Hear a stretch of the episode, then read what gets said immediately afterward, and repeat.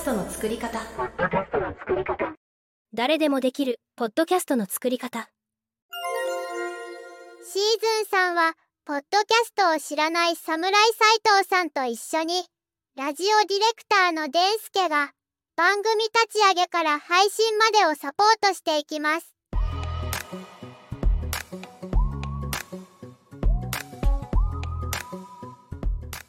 では皆さんこんにちは、えーこの番組は誰でもできるポッドキャストの作り方ということで、ラジオディレクターのデンスケがお伝えしております。では、アシスタントはこの方です。はい、えーギターリペアマンの侍斉藤です。侍斉藤さん、今回もよろしくお願いします。よろしくお願いします。では今回はですね、えっと、番組の企画書、コンセプトシートを作っていただいた上で、いろいろと、えーブラッシュアップを一緒にしていきたいと思いますので、えー今回は侍斉藤さんと一緒に、侍斉藤さんの番組を練り上げていくような形を進めていきます。はい、よろしくお願いします。よろしくお願いします。では、えっ、と、配信の目的のところで、実際に何かもう文章を作ってしまおうかなと思うんですけども、はい、えー配信の目的自体は、まあ、ギターがかっこいい、ロックがかっこいいというところを伝えていく部分と、えーご自身のお仕事が増える部分、えー自分をブランド化したい部分があるということですので、特にこれはこのままでいいかなと思いますが、あの、説明聞いてみて何か疑問点とか、このあたりいかがですか？そうですね。あの、自分でテーマとか説明とかを考えてみて、まあ、かっこいいよねもあるんですけど、その、面白いよねもあるかなって思いました。その。魅力というか、あ、いいですね、魅力。うんエレキギターって、本当になんだろう、ミニ四駆みたいに改造できるんで。その、そういう楽しさとかっていうの、あの、二つのギター一個にしてみちゃったりとか、ができるものなんで、そういう魅力とかを、まあ、発信できると面白いな、思いました。例えばでは、えっと、狙う効果のところでもあったようにみんなギター好きになってもらうことということで、うんうんうん例えばそのギターロックの魅力を伝えるっていうのどうですかねこの配信の目的であ。そうですね。それももうもちろんあって、やっぱり、昨今すごくギターロックって少なくなってきてるんで、それをみんな好きになってもらいたいっていうのが結構大きなところにありますね。OK です。では、えー配信の目的、えー、またまとめていきますね。ギターロックの魅力を伝えていくこと、自分の仕事が増えること、自分のブランド化というところで、まあ自分の技術や人柄を PR することというこの3つ配信の目的でいかがでしょうか？そうですね。もう、その、そのまんまです。はい。では、このギターって何か限定しますか？エレキギターとか、あのーまあ、そこは広くの方がいいですかね？そうですね。基本的にはエレキギターになるんですけども、例えば、エリック・クラプトンを語ろうとするとアコースティックギターも絶対入ってくるなって思うんですよね。なので、まあ、エレキに付随したアコースティックギターってところですかね。それになると思います。はい。OK です。では、配信の目的はこの3つ。ギターロックの魅力を伝える、えー仕事が増える、自分の技術や人柄を PR するというところを配信の目的とします。はい。では続いて狙う効果ですね。えー狙う効果は、えー挙げていただいた3つの中で、1つ目はみんなギターを好きになってもらうというのは、これは配信の目的に移動しましょう。で、えー残り2つ、えー自分の仕事の受注というところになりますけども、えーポッドキャストの特徴の中で、ポッドキャスト自体がやはり中長期で、ある程度の期間配信することでファンが増えて、そこでリスナーが、えーエンゲージが、まあ熱量が高まってファンになってもらうというところがありますので、配信してすぐに、えーお仕事とか問い合わせがバンバン来るというイメージのメディアではありません。それを踏まえた上で、えーご自身の仕事の受注とか問い合わせ相談っていう、えー具体的な目標を設定してもらうといいと思います。このあたり具体的な数値目標とかはどんなイメージしていきましょうか？そうですね。まあ僕の場合ギターリペアになるので、これがすごく難しいんですよね。その、値段的なところがものすごく幅があるものなんで、その作業内容によって。だから、多分金額的な、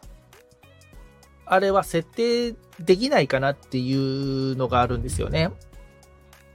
なので、多分人数を設定するのが一番わかりやすい気がして、まあ、月に1件増えればいいかなとか、月に2件増えればいいかなっていうところになると思いますね。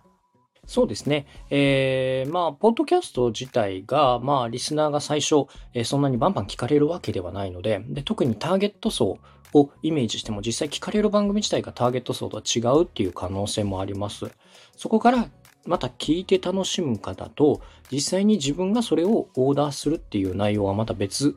の人たちの可能性もありますので、えー仕事の受注というより、まあ、まずは本当に、えーモチベーションが下がらないように、あの、問い合わせとか相談ぐらいのハードルでもいいのかなと思います。うんうんで、例えば、えっ、と、相談とか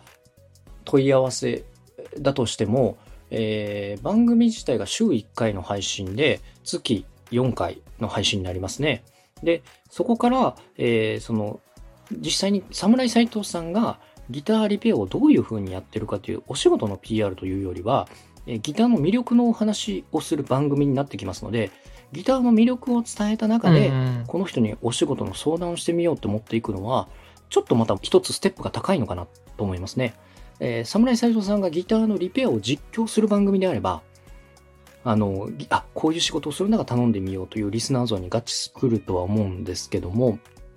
今回の番組のイメージは、あくまでギターの改造とかリペアとか、そのギターの魅力を、えー伝えていくというポイントが結構大きいポイントになってきますので、うんうんそうなってきた時に仕事の受注とか相談の目標の数値っていうのは、もう本当に長い目で見て、あの、浅くしていくのがいいかと思いますね。それこそ、えーうん3ヶ月後で、えっと、相談1件とか、もしくは、えー1ヶ月の番組の配信の中でコメント数が例えば5件、10件とか、それぐらいでもいいのかなと思います。そこからリスナーとか固定のファンを増やしていった上で、その中でさらにえ相談がある方はまたご相談くださいとか、えーごじ例えばその番組の配信の中でご自身の自仕事はたまにこういうことをやってますよっていう回を作っていくとか。そうだ。ちょっと気になったところとして、その、コメントをいただきたいなっていうのは結構あるんですけども、あの、前に、多分、デンスケ君が教えていただいたやつで、あの、その、ポッドキャストの魅力というところで、あの、リスナーとの、その距離が近い、その、コミュニケーションがっていう話だったんですけども、あの、例えばコメントって、1年前のやつにもつくわけじゃないですか。うんうん。で、だからリアルタイムにある程度欲しい場合って、その、残せるポッドキャストもそうだけど、ライブ配信になるんじゃないかなとも思ってて、そこら辺ってどうなんでしょうね。その、例えば、今、ギターリペアマンのサイトに聞きたいです。侍サイトに聞きたいですっていうやつって、その、じゃあ、こういう場合どうなんですかっていう、なんかコーナーを作るとしたとしても、リアルタイムじゃないとできないなっていうのもちょっと思ったんですよね。そうですね。もしリアルタイムでのお話となると、なかなか侍斎藤さんがまだ認知されてない状況でライブ配信をしても、リスナーがいきなり増えるわけではないので、そこでさらに質問をくださいというので、質問が出てくるかどうかっていうのはちょっとコーナーにすると、成り立つかどうか難しい部分があると思います。まあ、それよりは、えーそのうん1年前であったとしても、ある程度コメントとか質問が溜まったものを、例えば今回の回のように、えー質問をピックアップしてみますねというので回答していくのもありだと思いますし、えーあくまで、えーコメント自体はそのリスナーの反応になってきますので、コメントをコメントで返すっていうこともできると思います。番組内で取り上げなくても、いただいたコメントにメールとかそのままコメント欄で返すというので、リアルタイムの返信もできると思いますし、もし、えー、侍サイさんがおっしゃるように、今質問を受けて、今それに答えていきたいということでしたら、番組自体が侍斎藤さんお一人よりも、その質問者の方とお二人で掛け合いの番組をされる方が、あの番組としては成立すると思いますね。まあ、例えばミュージシャン呼んでとかってことですよね。そうです、そうです。とか、えー何かそれこそ問い合わせがあった方にちょっと一緒に番組出ませんかとか、まあ、侍斎藤さんのようにちょっと興味のある方、一緒に番組やりませんかとかいうので、、えー実際に、えーギターリペアのご相談をお伺いしていくとかいうのもありだと思いますね。。侍斎藤さんの中で、えーあくまで一人でちょっと配信してしまってそこで質問を受け付けるとなると、まあリスナー自体がまだついてない段階で質問自体も出てくるかどうかっていうのが、リスナーさんも番組の中身とか、どこまで侍斎藤さんができるのか分かるのかっていうのが見えてない状況なので、ちょっとコーナーとして成立するのかっていうのは不安なところがありますね。はいはい。わかりました。では、この狙う効果の部分でちょっと文章化していこうと思いますけども、はいまあ、あくまでここは、えー効果、数字が達成できなくてモチベーションが下がるというよりも、まあ、これぐらいの目標でやってるんだからということで、うんうんまあご自身がすごくハードル低く、えーあくまでまあ目標としてこの数値は置いてるよぐらいの部分でハードル低いところで設定してもらうといいと思います。うんうんうんうん。どのあたりで設定していきましょうか？そうですね。実は今までの経験則で、あの、大体相談があった8割ぐらいは受注になるんですよ。ギターリペアって。あの、もうやる手で来る人がいて、ほとんどで、なるほど。あとは値段次第みたいなところがあるので、まあうん、ほぼほぼ、その、問い合わせ受注大なりイコールぐらいな感じなんですよね。なので、まあ、問い合わせが月に1本来ればいいかなぐらいですね、本当に。で、まあ、最初はもう全然来るわけがないと思ってるんで、まあ、3ヶ月半年やって来ればいいかなって思ってまして、で、さっきのエンディングの話でもあるんですけども、そのエンディングのところとかに、なんかそういうのちょっと盛り込んでみてもいいのかなって、自分のギターリペアの話とかもちょっと盛り込んでみてもいいのかなとかっていうのもちょっと思いました。そうですね。えっと、狙う効果とか配信の目的が、まあ、お仕事の項目入れられてるので、そこはもうむしろ入れないとダメですね。あの、配信の目的とか効果がずれてしまうので。うん、うん、うん。で、今おっしゃっていただいたように、まあちょっと長いスパン、半年ぐらいで、まああの、オーダーとか相談1件っていうのは全然いいと思いますので、まあではちょっと幅広く、まあ半年で、えー相談1件ぐらいにしておきましょうか。はい。もう一つの目標、人との出会いというところで、まあ具体的な数字、ここもですね、例えばこの仕事の相談半年で1件というのは、まあ、ある意味人との出会い。で一緒にしてしまってもいいと思いますし、まあ、全然仕事とは違う出会いが欲しいということでしたら、そこもまた何か、えー数字目標を出してもらうといいと思いますが、うん、うん。こ。こはどんな感じのイメージで？これに関しては、もうすごくざっくりとしてるんですけども、なんか常に新しい人と出会いたいんですよ、僕。もうほんとそれだけで、まあそれが仕事につながるでもいいし、それこそ今回のデンスケくんのこれもそうなんですよね。人との出会いの一つだと思っているので、なんかこういうのがたくさんあると嬉しいな、みたいな。まあだから効果というよりかは願望ですかね。なんかそうですね。これをなんか思っても逆にそうだ、そうですね。狙ってない効果のうちの一つかもしれないです。むしろ。狙わずにやってたらこんな人と繋がれたとか、こんな出会いがあったっていうの、思いもよらぬ人と出会ったみたいなのがあると面白いなっていうとこですね。今お話聞いててちょっと2つ思いました。えっと、1つは、えー番組を聞いてあくまで周りの人たちと出会う。えー、侍斎藤さん主導じゃなくて、まあ、侍斎藤さんが受けのタイプの出会いがあるなと思います。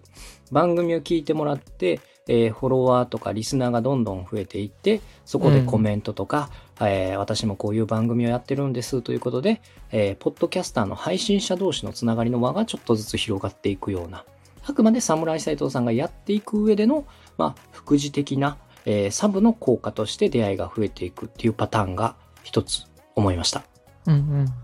うん。で、もう一つは、狙う効果の中で、この出会いというのを目標にした上で、侍斎藤さんが主体的に出会っていくタイプ。うんお仕事の、えー相談半年で1件というところがありますので、それこそミュージシャンの方とか、えー全然違う業界の方をゲストにお招きして、どんどんこの番組を元にして人と出会っていく。うんうん僕今、ポッドキャストの番組をやってるので、ぜひゲストで出てください。ちょっとお話聞かせてください。それを番組の中で喋らせてください。ということで、この番組をきっかけに出会いを増やしていく。うんうんっていうのもパターンの一つでありだと思います。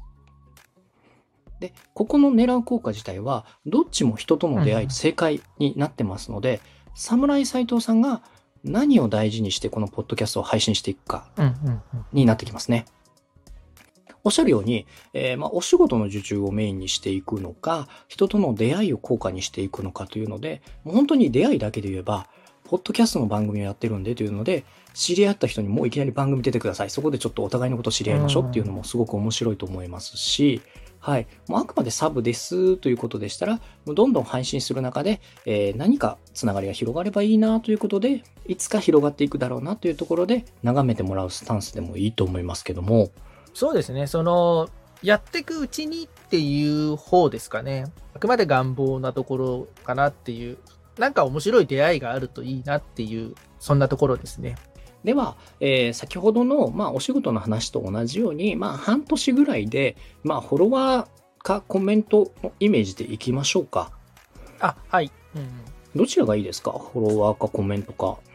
決めかねますね。コメントってそんなすごくつくものですか？それとも全然つかないもんなんですか？配信する内容によりますね。番組の中で、あの、そのコメントを求める、コメントしたいなと思う内容であれば、例えばそれこそ分かりやすいんで、さっき言ったようにクイズ番組、うんうん。この答えは何だと思いますか？っていうのはやっぱりリアクションしたくなりますよね。うんうんうんでも私のこういう番組みたいに聞いて自分が勉強するような番組であれば特にコメントしたいなとは思わないので、うんそこの投げかけがあるかどうかそのテーマがあるかどうかによってそのコメントのリアクション率も変わってきますね。うん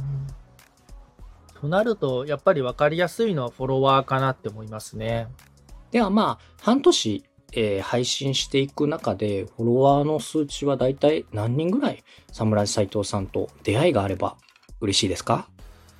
これも設定が難しいですね。もうよくある SNS でももうバズったら一瞬で万とかいくじゃないですか。1万とかいく、1万10万いくんで、ただ、ポッドキャストは1話でバズらないので、うん、長く、まあ、広く中長期的に侍さんの人柄とか、お話の内容、キャラクターを知ってもらって、ファンになってもらうというところになってますね。実際じゃあ、例えば3ヶ月半年やって、どれぐらいつくと、あ、やったね、すごいねってなるんですかね？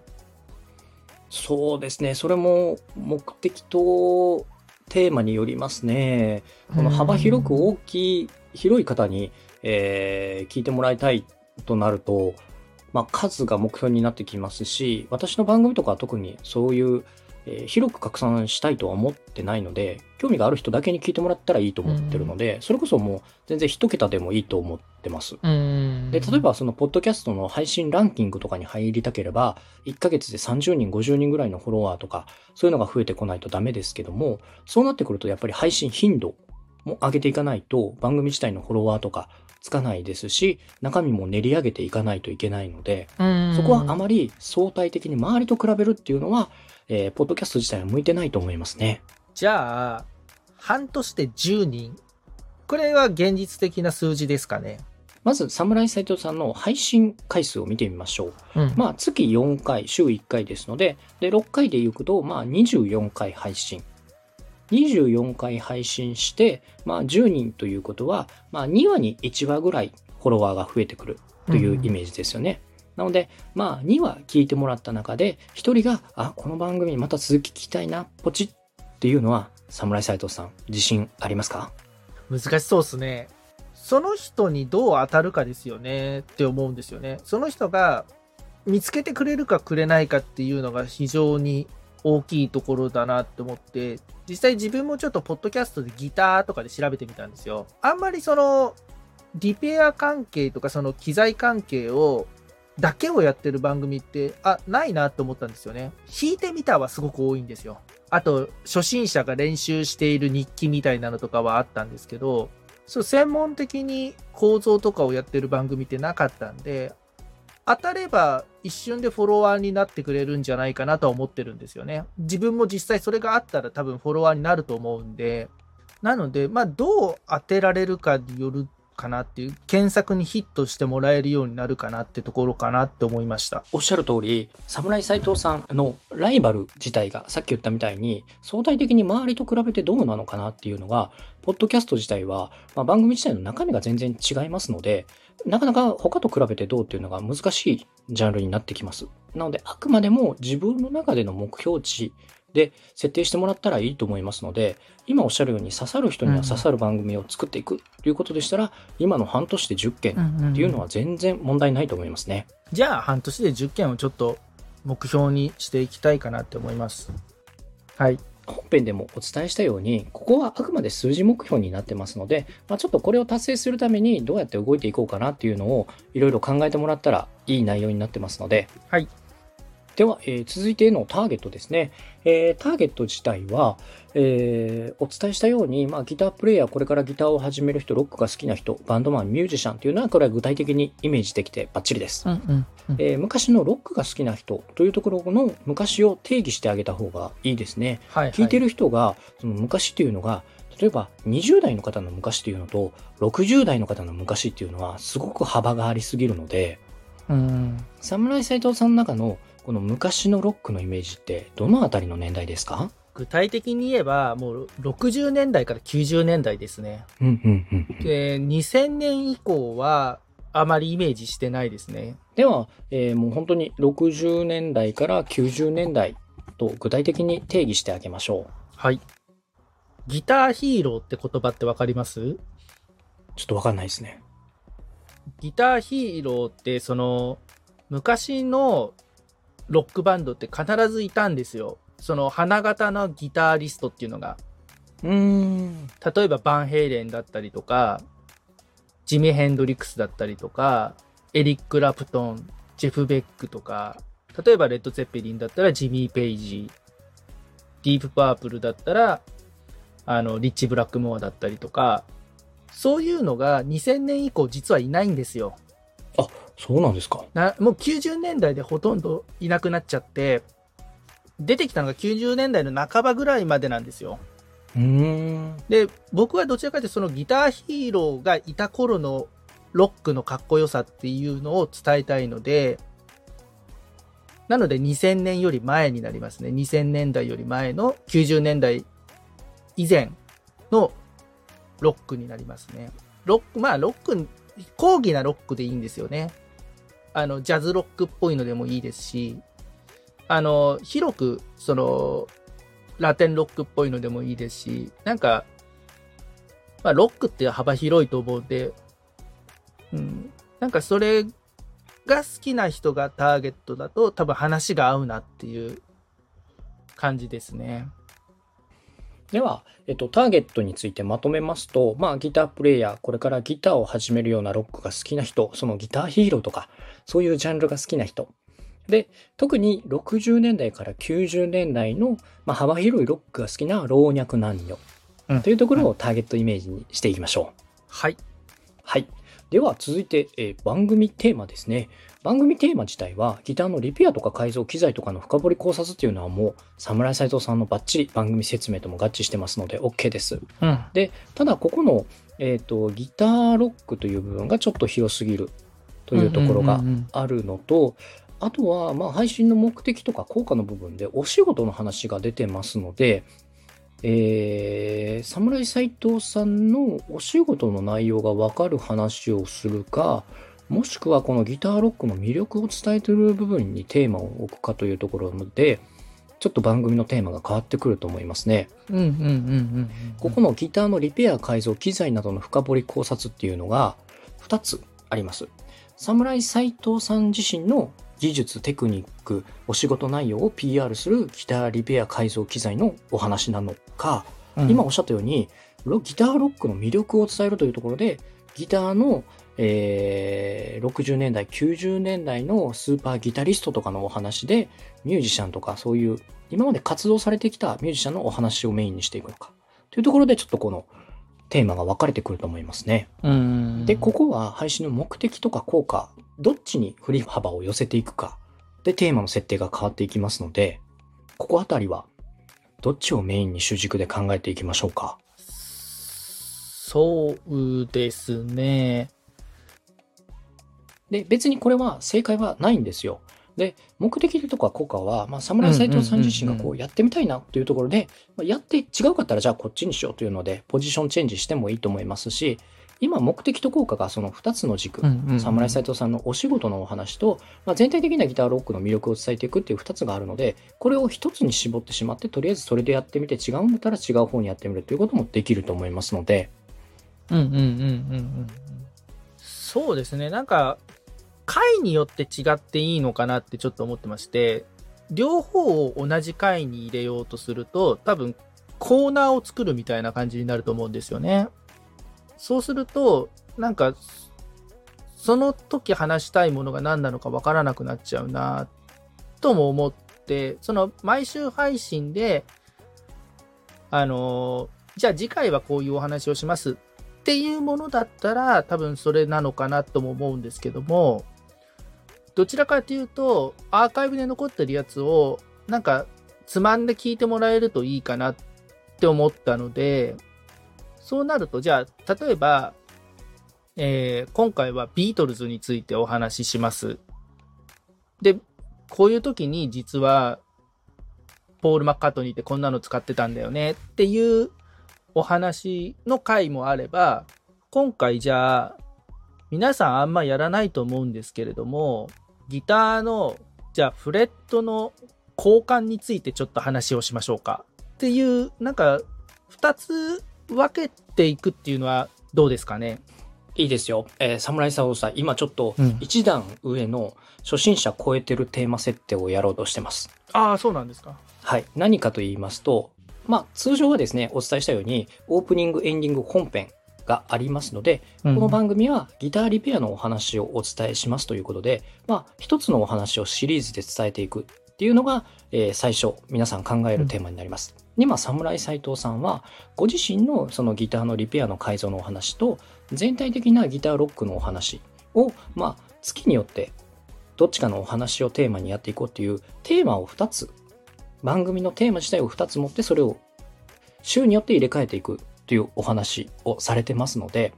全然それでもいいですよ。あの、月によって話したい内容によって、このテーマが、えー、今週はこっちのお話、来週はこっちのお話と入れ替えてもらってもいいんですけど、ただ、その主軸が2つ持っているというのをご自身で理解しておかないと、番組自体がごちゃごちゃになってしまうと、聞いてる方もこの番組は結局何の話をしてるんだというところでごっちゃになってしまうので、リスナーに、えー、この番組自体はこの2つのテーマを持ってて、この2つのお話を交互にしてて、今週はこっちの話をしてますということをきちんとバーンと打ち出しして、トークテーマを設定して番組構成を作ってみてください。はい。はい。で、侍斎藤さんの、えー、今までのお話の中で、この2つの主軸っていうのは全くブレてませんので、この2つがテーマでも大丈夫だと思います。うんうん、ちなみにこれが1回に収まるのっていうのは結構厳しいと思います？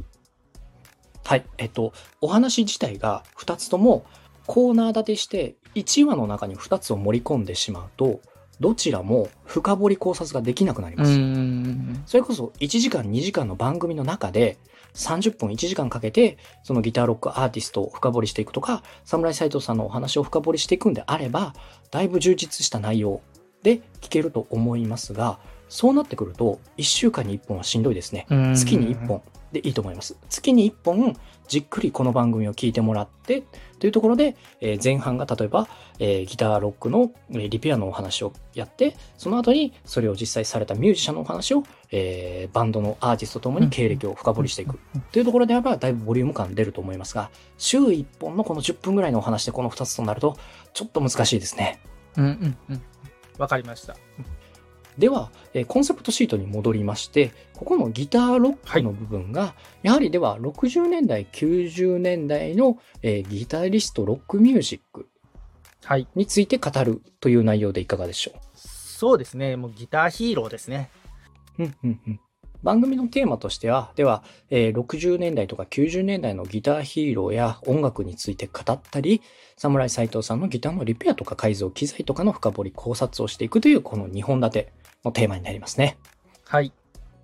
で、番組説明自体は、えー、もう一度教えてもらっていいですか？はい、えー番組説明、ギターリペアマンの侍斎藤が、ギターの構造や改造、ミュージシャンの機材などを説明、紹介する番組。はい。で、もう一つ。はい、番組を通してギターや音楽の面白さや魅力を伝えていきたい。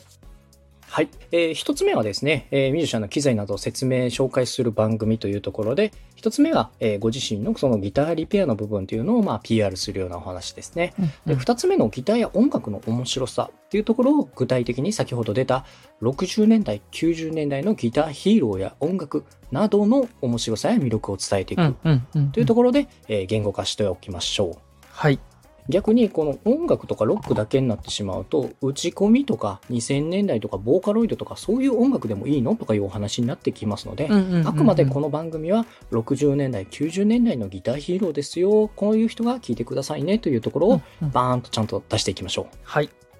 では、えー続いて番組タイトルになりますねはい。番組タイトル、えー考えてきてもらったものはどういったものでしたか？はい。えー、サムライギター工房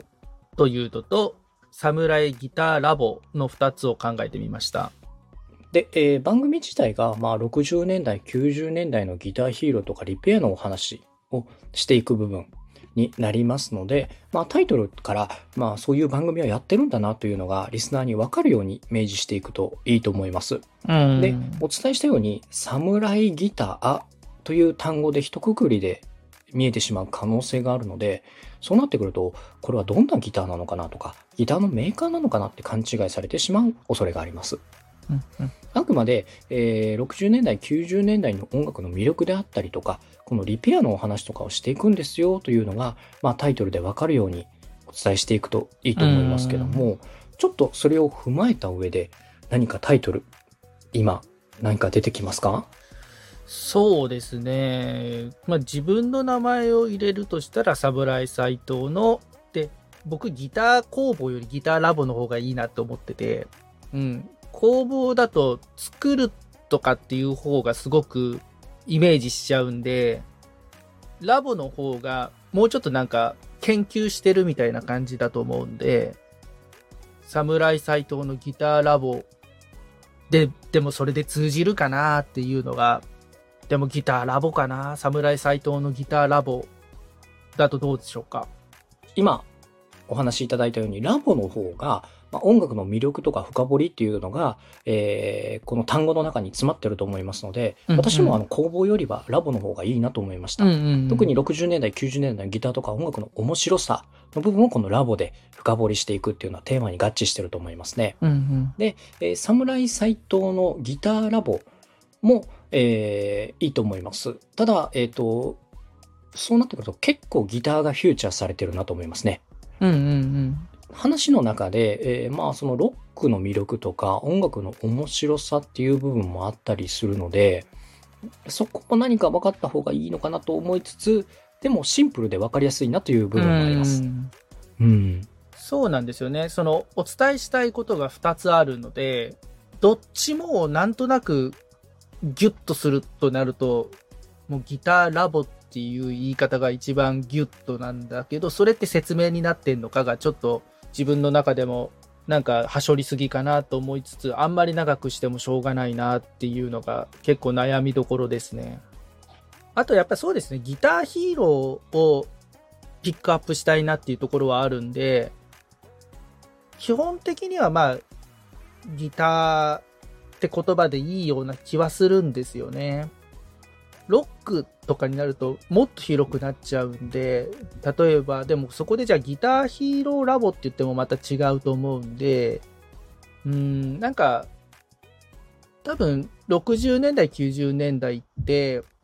ロックイコールギターみたいなところがあった時代だと思うんで、うん。ロックバンドの中心がギタリストだったんで、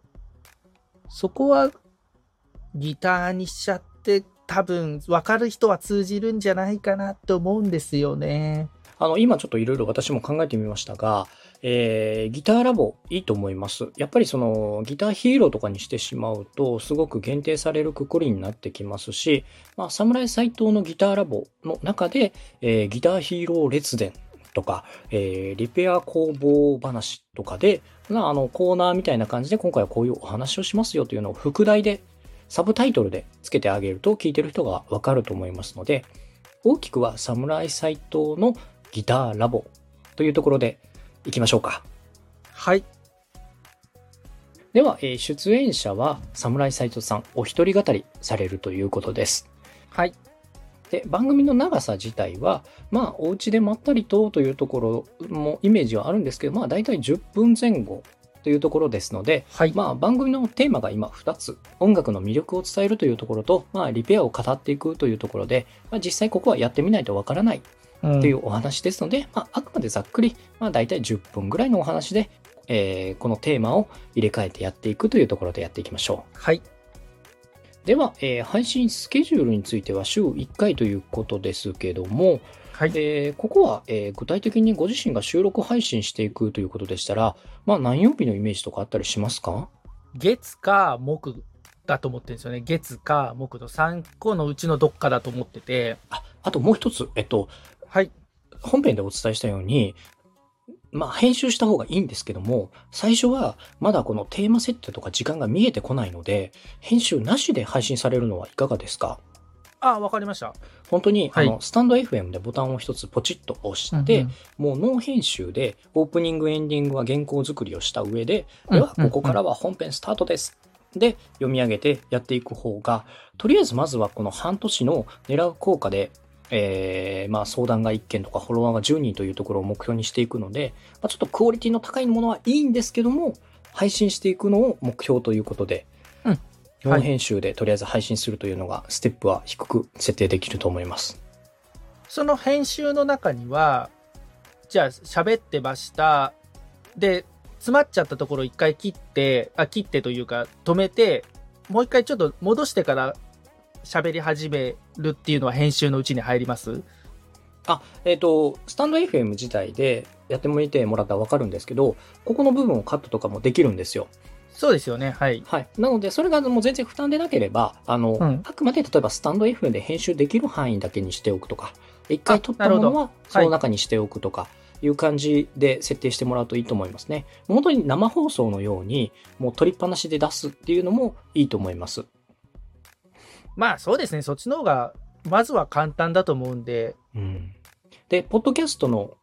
特徴の一つで、やっぱりお手軽配信簡単、コストをかけないっていうところもポイントの一つになってきますので、はい。こだわればやっぱりどんどんこだわっていくんですよ。うんここカットしてうんあと秒を詰めてとかなってくるんですけど、まずは大きく半年ぐらい広くこういうテーマで継続していくというところをメインにあくまで置いてもらうといいと思います。わかりました。じゃあ、とりあえず喋りっぱを一回やってみます。うん、で、えーまあ私もちょっとフィードバックしますので、ちょっとこれはさすがに聞きにくいなとなってきたら、あの編集点をちょっと入れるとか、あ、はい。ここで一回間を作って、えーこういうのは編集していきましょうというのでいいと思いますので、はい。もう一つ、えっと、収録方法。なんですけども、えーまあ10分ぐらいのやつを、えー週1回配信なので、都度収録するっていうパターンもできますし、はいはい。1回で4話撮ってしまって、それを各週で配信していくっていうパターンもできます。はい。なので、あの、今日はえー収録時間が取れるので、今回の収録スタイルみたいにもう3話まとめ撮りして各週で配信していくっていうのもできますし、毎回毎回撮っていくっていうスタイルもできます。まあ、結局これは自分の原稿作りがどれぐらいのペースでできるかなっていうところで配信スケジュールが変わってくるんですけうんうんど、このあたりはどんなイメージですか？そうですね。もう慣れたらまとめて撮っちゃいたいなっていうのはありますね。で、まあ10分15分の尺なので、多分、まあちょっと間違えたところとかを撮り直すとかがあったとしても2時間かなってちょっと思ってるんですよね。慣れたらまとめて撮りたいですね。でも多分最初のうちは一本一本やって、それ多分10回ぐらいを一本一本、まあ5回とかでもいいかもしれないですけど、一本一本やって、あ、これちょっとダメだなとかっていうのを自分でおさらいしながら、あの見直しながら、多分やる方がいいかなってちょっと考えてます。わかりました。では、まあ、毎週収録配信というところで、うん。最初は慣れるうちはそういう形でやっていきましょう。じゃあ、えっと、イメージとしては収録した日にその後まあ編集してもう配信のイメージですか？それとも収録して別日に配信のイメージですか？あ、別日ですね、多分。一回多分聞き直したいなって思うと思うんですけど、あとは、どれだけ自分のケツを叩けるかなってとこだと思います。結構侍サイドさん多分 YouTube されてたので今しっかりイメージされてると思います、はい。収録して編集して聞き直して配信でその収録自体が2時間ぐらいかかってそれを聞き直してって結構ステップ大きいですそうですよね。いけますか、はい今ので多分3日ぐらいの想定は取られてるような気がしますね。うんあ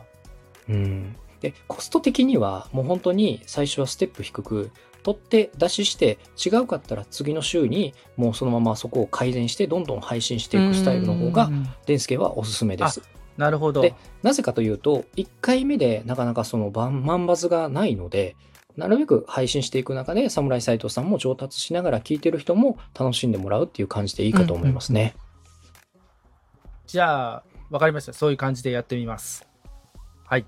で、あとは、えっと、編集内容で聞きやすくするっていうのも結構ポイントなんですが、それよりもやっぱり話す内容の方がポイントですね。うんうんうんいくら侍斎藤さんが言葉に詰まったり言い直ししてても、誰も語ったことないギターヒーローの話であったりとか、リペアのコアなお話っていう方に価値が出てきます。うんうんうんうんその言葉の詰まりとか言い直しとかというよりも、どういう内容をどういうふうに侍斎藤さんが話すかっていうところを時間かけてもらう方がポイント高いと思いますね。わかりました。では、まあ、何曜日ぐらいに配信していきましょうか？収録配信ですかね。まあ、例えば今日撮って今日出すだと、自分のスケジュール的には、月火木のどこかがいいんですよね。でもこれ、ぶっちゃけどこでもいいって話ですよね。おそらく平日だったら。うん。そうです、そうです。あの、平日だったらいいので、ただ、えっと、木曜日に収録配信した翌週の月曜日となると、この間のスパンが短くなるので、原稿を考える時間、準備する時間が短くなってしまうんですよ。なので、ご自身が制作していく上で、毎週木曜日の方が間の7日間が取れるので、自分が楽になると思います。そうですね。うん、週末が結構詰まってることが多いので、週明けてから考えて、木曜日が一番現実的かもしれないですね。いいですね。では、まあ、毎週木曜日収録配信スタートということで、えー今ですと、まあ、年末が近いのですが、いつからスタートしていきましょうか？そうですね。これって一回、あの、こういう内容で配信したいと思いますっていうのを、デンスケ君で見てもらうっていうところからなんですかね。それとももう配信しちゃったよっていうのを聞いてねっていうところなんですかね。えーもう、あの、侍斎藤さんが希望する形でお伺いできます。ああ、なるほど。うん。はい。ただ、デンスケ的には、あの、本編のお伝えしたように、とりあえずやってみないとわからないところがいっぱいあると思うので、あ一回やってみたらどうですかと思います。で、違うかったら、もうその配信削除してしまって、第1話です。で、あ、ミスった。違うな。消してしまって、第1話ですっていうので、聞いてる方は別に前の話がなくなったら第1話に聞こえてくるので、なるほど。どんどんやり直してもいいと思いますし、まあ、第1話その失敗したやつを残して、第1話失敗したんですけど、今日は第2話なんです。第1話はもう全然聞かないでくださいねとかいうのでスタートしてもいいと思うので、わかりました。えっと、多分4日は無理そうな気がするので、11日ってどうでしょうか？はい。じゃあ、1月11日、111の日に、はい。第1回の放送ということで、では、年末年始、ちょっと原稿を考えて配信していく中で、もし何かわからないことがあれば、あの、聞いてもらって、はい。わかりました。うん。で、その中で、えっと、Spotify とか Amazon Music にもちゃんとアップできてるかなというところも確認してもらいながら、はい、やってもらうといいと思います。では、初回、1月11日ですね。かしこまりました。はい。で、この時に、えーある程度月ごとで、さっきおっしゃったように番組のテーマが2つありますので、どっちのお話をどんな回数でやっていくかっていう全体像だけ作ってもらうといいと思います。はい。気が向いた時にこっちのお話だけやっていこうとなってくると、こっちのもう一つのテーマの方が全然話が出てこないなというので、結局番組のコンセプトがブレてしまう可能性があるので、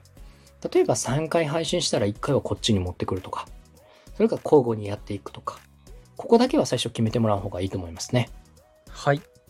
で、侍佐藤さん。これは上級者なので、テーマを2つ考えるのは結構大変だと思います。わかりました。頑張ってみます。リペアだけですと、リペアのことばっかり考えれば、次こんなお話いこうかなと思うんですけど、テーマが2つあるので、あ、90年代、60年代のお話もちょっと考えないといけないな、こっちはどうしようかなというので、まあ、調査原稿作りが2つ進んでいくので、で、ここでもし、あの、時間がかかってしまうようであれば、えー例えば1ヶ月、2ヶ月はもうこっち1本でいこうっていうのも全然ありだと思いますので、うんあの、誰でもできるというところで、最初は本当に3ヶ月半年慣れるまでは、ご自身の配信のスタイルを作っていくことが大事だと思います。うんうんうんうんまあ、無理せずに負担にならない程度に配信が楽しめるように、そこもポイントの一つとして考えてみてください。はい。では、えーコンセプトシートに、えー基づいてですね、今実際に番組の構成と配信していく内容をお伝えしていきました。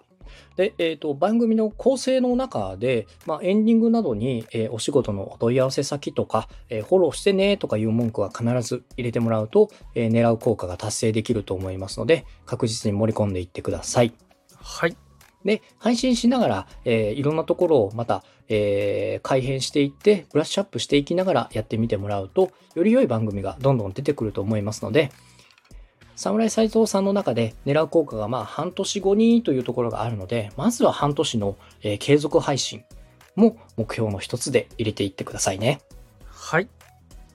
では、えー今日のお話は以上になりますけども、何か他に、えーちょっとここだけは聞いておきたいなという時間がちょっとそろそろあれなので、お一つぐらいお伺いできればと思いますけども、ここだけはちょっと教えてくださいみたいなのがありますか？台本ってどれぐらいまで作ってます？その、かっちりともう一言一句まで作ってんのか、何々を話す、何々を話すぐらいの感じで、その、話の構成ぐらいを作ってるのか、どこぐらいまで作ってますか？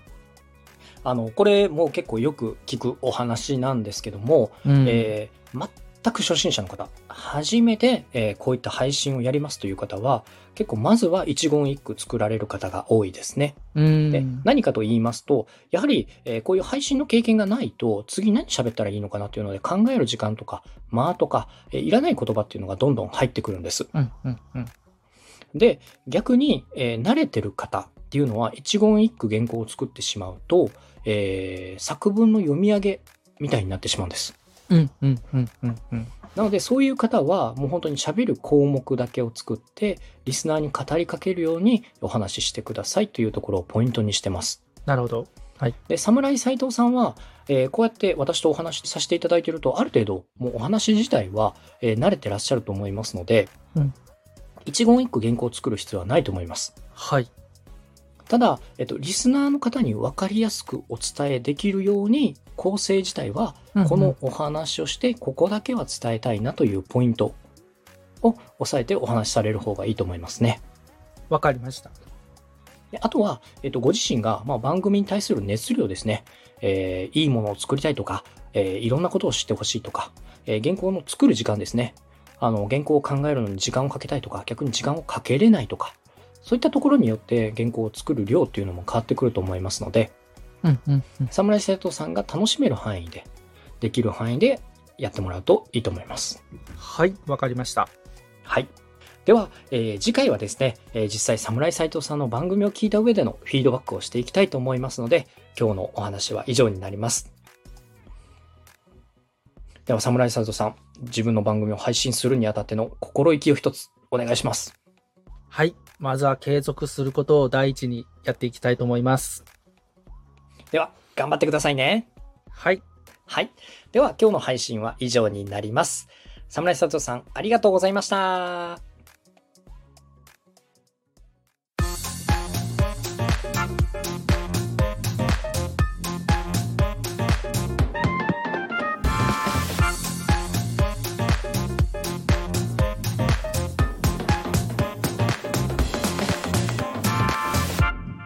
ポッドキャストの作り方。ポッドキャストの作り方。ポッドキャストの作り方。誰でもできるポッドキャストの作り方